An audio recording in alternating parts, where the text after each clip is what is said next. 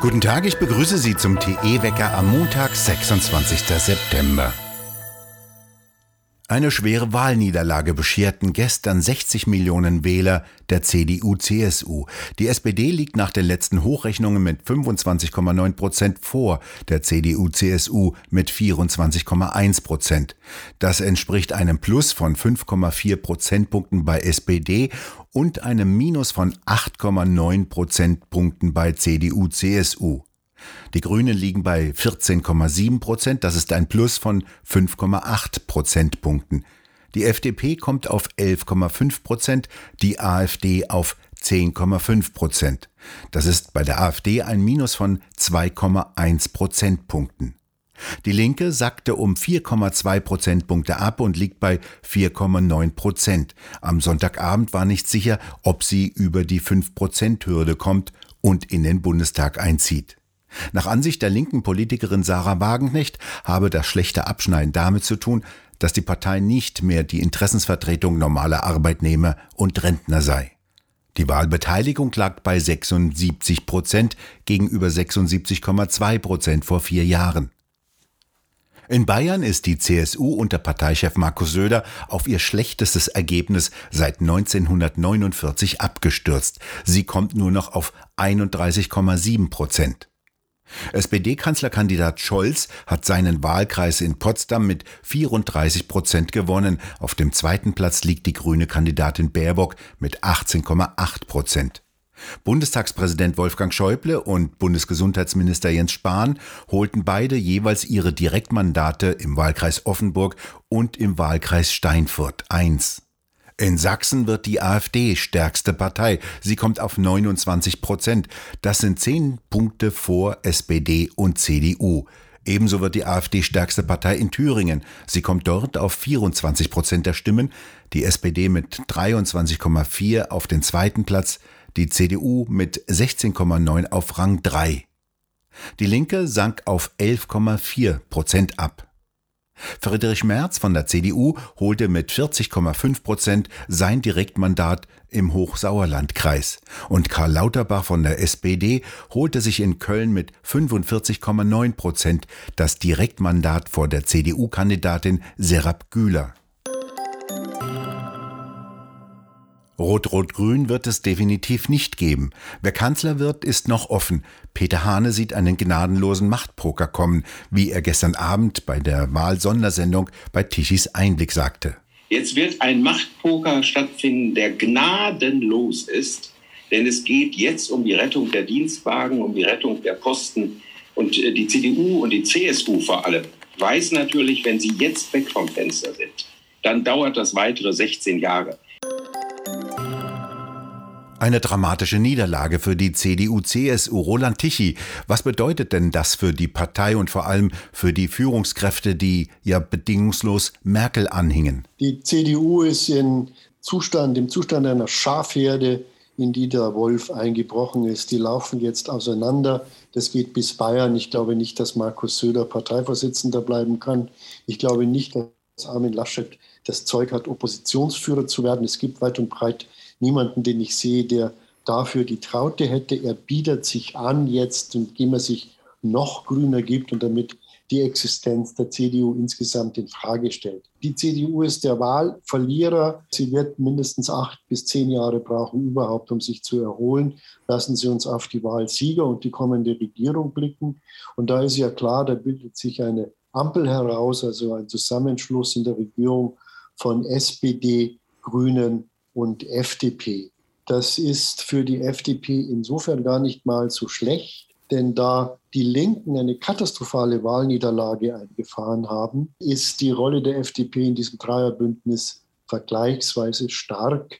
Die SPD müsste sie durch die CDU austauschen und das wird sie nicht tun.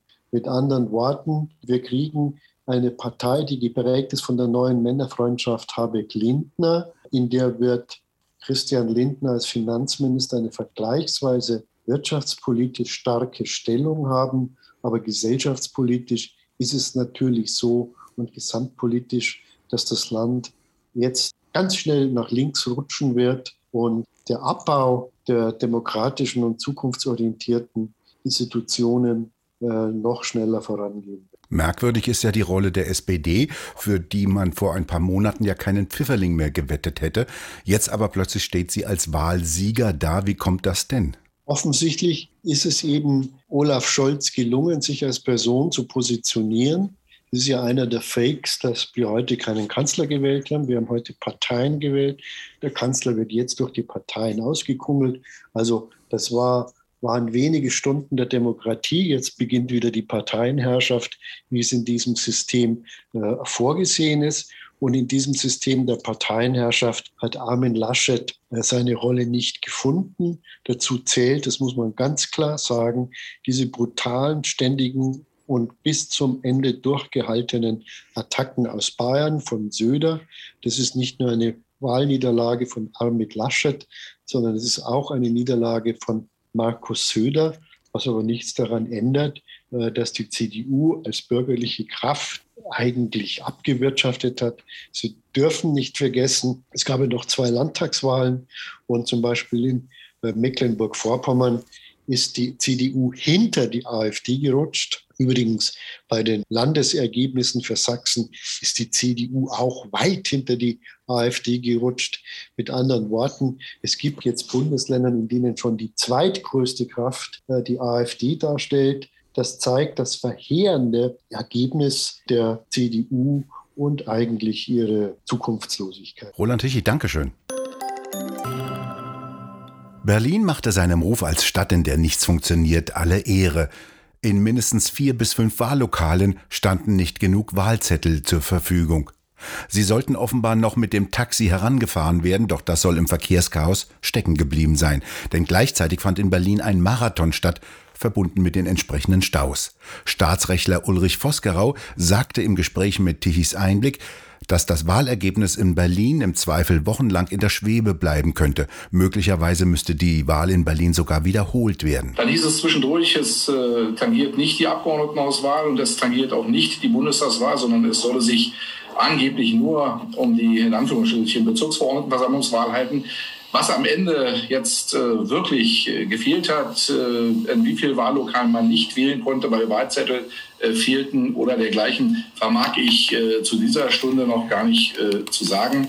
Aber ähm, dass so etwas passiert, ist im Grunde ein Unding und kennzeichnet aber die Situation Berlins. Es ist eben eine Stadt, in der nichts funktioniert.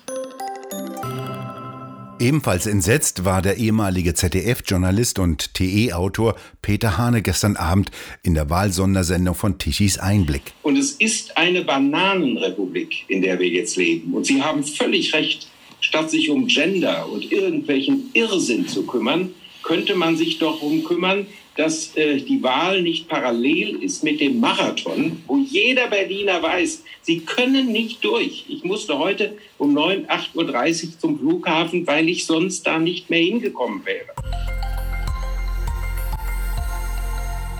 Im Wahlkampf wurden die wichtigsten Themen ausgespart, kritisierten gestern Abend bei Tichys Einblick eine Reihe von Interviewpartnern. Kaum ein Wort fiel beispielsweise über die Energieknappheit und die steigenden Energiepreise. Doch die Rechnung für die Klimapolitik der Großen Koalition werde spätestens im kommenden Frühjahr präsentiert, wenn die Rechnungen für die Energienachzahlungen kommen. Das sagte gestern Abend der ehemalige Hamburger Umweltsenator und TE-Autor Fritz Fahrenhold. Wenn die Realität in den nächsten Wochen dazu führt, dass wir eine ganz andere Stromversorgungssituation haben, man stelle sich vor, äh, im Dezember äh, wir keinen Strom, unseren Weihnachtsbraten zu machen, weil drei Tage Stillstand ist. Da möchte ich mal sehen, wenn die Koalition, selbst wenn sie gebildet ist, sich äh, diese Flausen, wie sie sie jetzt im Kopf hat, nochmal weitere Kernkraftwerke, Kohlekraftwerke und was auch immer stillzulegen, durchhalten wird. Für Deutschland gehe es jetzt an seine Substanz, denn der Finanzbedarf werde weiter dramatisch wachsen, mit entsprechenden gesellschaftlichen Folgen, warnte TE-Autor Georg Gaffron. Also es ist so, wir sind nicht schwach. Aber man wird erkennen, dass der Finanzbedarf, den wir haben, in einem nicht bisher vorhersehbaren Umfang weiter wächst. Und warum wächst er weiter? Vor allen Dingen ist es die Energiepolitik, Kein Betrieb kann bei uns arbeiten ohne Strom. Und dieser Bedarf wird im Jahr 2030, das sagte Emma Scholz in seinen Sendungen, wird allein die chemische Industrie einen Strombedarf, das ist im Übrigen in neun Jahren, einen Strombedarf haben, der gesamten, den, den die gesamte Bundesrepublik in einem Jahr verbraucht. Braucht dann allein nur die chemische Industrie, die Autoindustrie, BASF und viele andere. Das heißt, wir sind, gehen an die Substanz wir, jenseits der Schulden, das ist ein anderes Thema, auch nicht schön. Und dann, wir haben, das Rentensystem rutscht ins Arge, dass die Gesundheitssysteme kollabieren. Es muss ans Eingemachte gehen. Mein erster Vorschlag wäre, weg mit allen Genderhochschulgängen, mit der gesamten Sozialphilosophie und, und, und das Rumgemache ideologische. Das sind hunderte Millionen einzusparen. Bis zum 5. Oktober müssen eine Milliarde Euro an die soziale Pflegeversicherung überwiesen werden, ansonsten ist die Pflegekasse leer. Dies schrieb die Staatssekretärin im Finanzministerium an den Haushaltsausschuss des Bundestages. Wie Bild unter Berufung auf dieses Dokument meldete, sei dies zur Liquiditätssicherung der sozialen Pflegeversicherung notwendig. Angeführt werden als Grund die pandemiebedingten Mehraufwendungen. Der Zuschuss in Höhe von einer Milliarde stehe bereits fest, so betonte das Bundesgesundheitsministerium. Ungeimpfte sollen ab November kein Geld mehr bekommen, wenn sie in eine behördlich angeordnete Quarantäne müssen. Ausgenommen von dieser sehr umstrittenen Regelung sollen Beamte sein. Vor allem in den Schulen dürfte diese Regelung für Streit sorgen, wenn ungeimpfte angestellte Lehrer keine Gehaltsfortzahlung bekommen, sehr wohl aber ihre verbeamteten Kollegen. Die ersten Unternehmen erklären bereits deutlich, dass sie ihre Mitarbeiter in jedem Fall weiter bezahlen werden. Niemand solle eine Entscheidung für eine Impfung aus wirtschaftlicher Not treffen, schreibt beispielsweise Jenatec Industriemontagen an seine gesamte Belegschaft, sondern allein aus gesundheitlichen Gründen. Und weiter heißt es wörtlich, wir halten dies für falsch und moralisch fragwürdig. Wer sich gegen eine Impfung entscheide und in Quarantäne müsse, erhalte freiwillig weiterhin Lohnfortzahlung, so jener Tech-Industriemontagen. Von Westen her kommen jetzt langsam Tiefs heran. Kaltfronten verschieben die feuchten und warmen Luftmassen nach Osten. Dort kommt es heute noch zu einigen Schauern und Gewittern, heute Abend dann im Westen wieder Schauer. Morgen Dienstag dann ein Zwischenhoch mit trockenem Wetter und Wolken, dazwischen kommt aber immer wieder die Sonne durch. Wir bedanken uns fürs Zuhören und schön wäre es, wenn Sie uns weiterempfehlen würden und wir hören uns morgen wieder, wenn Sie mögen.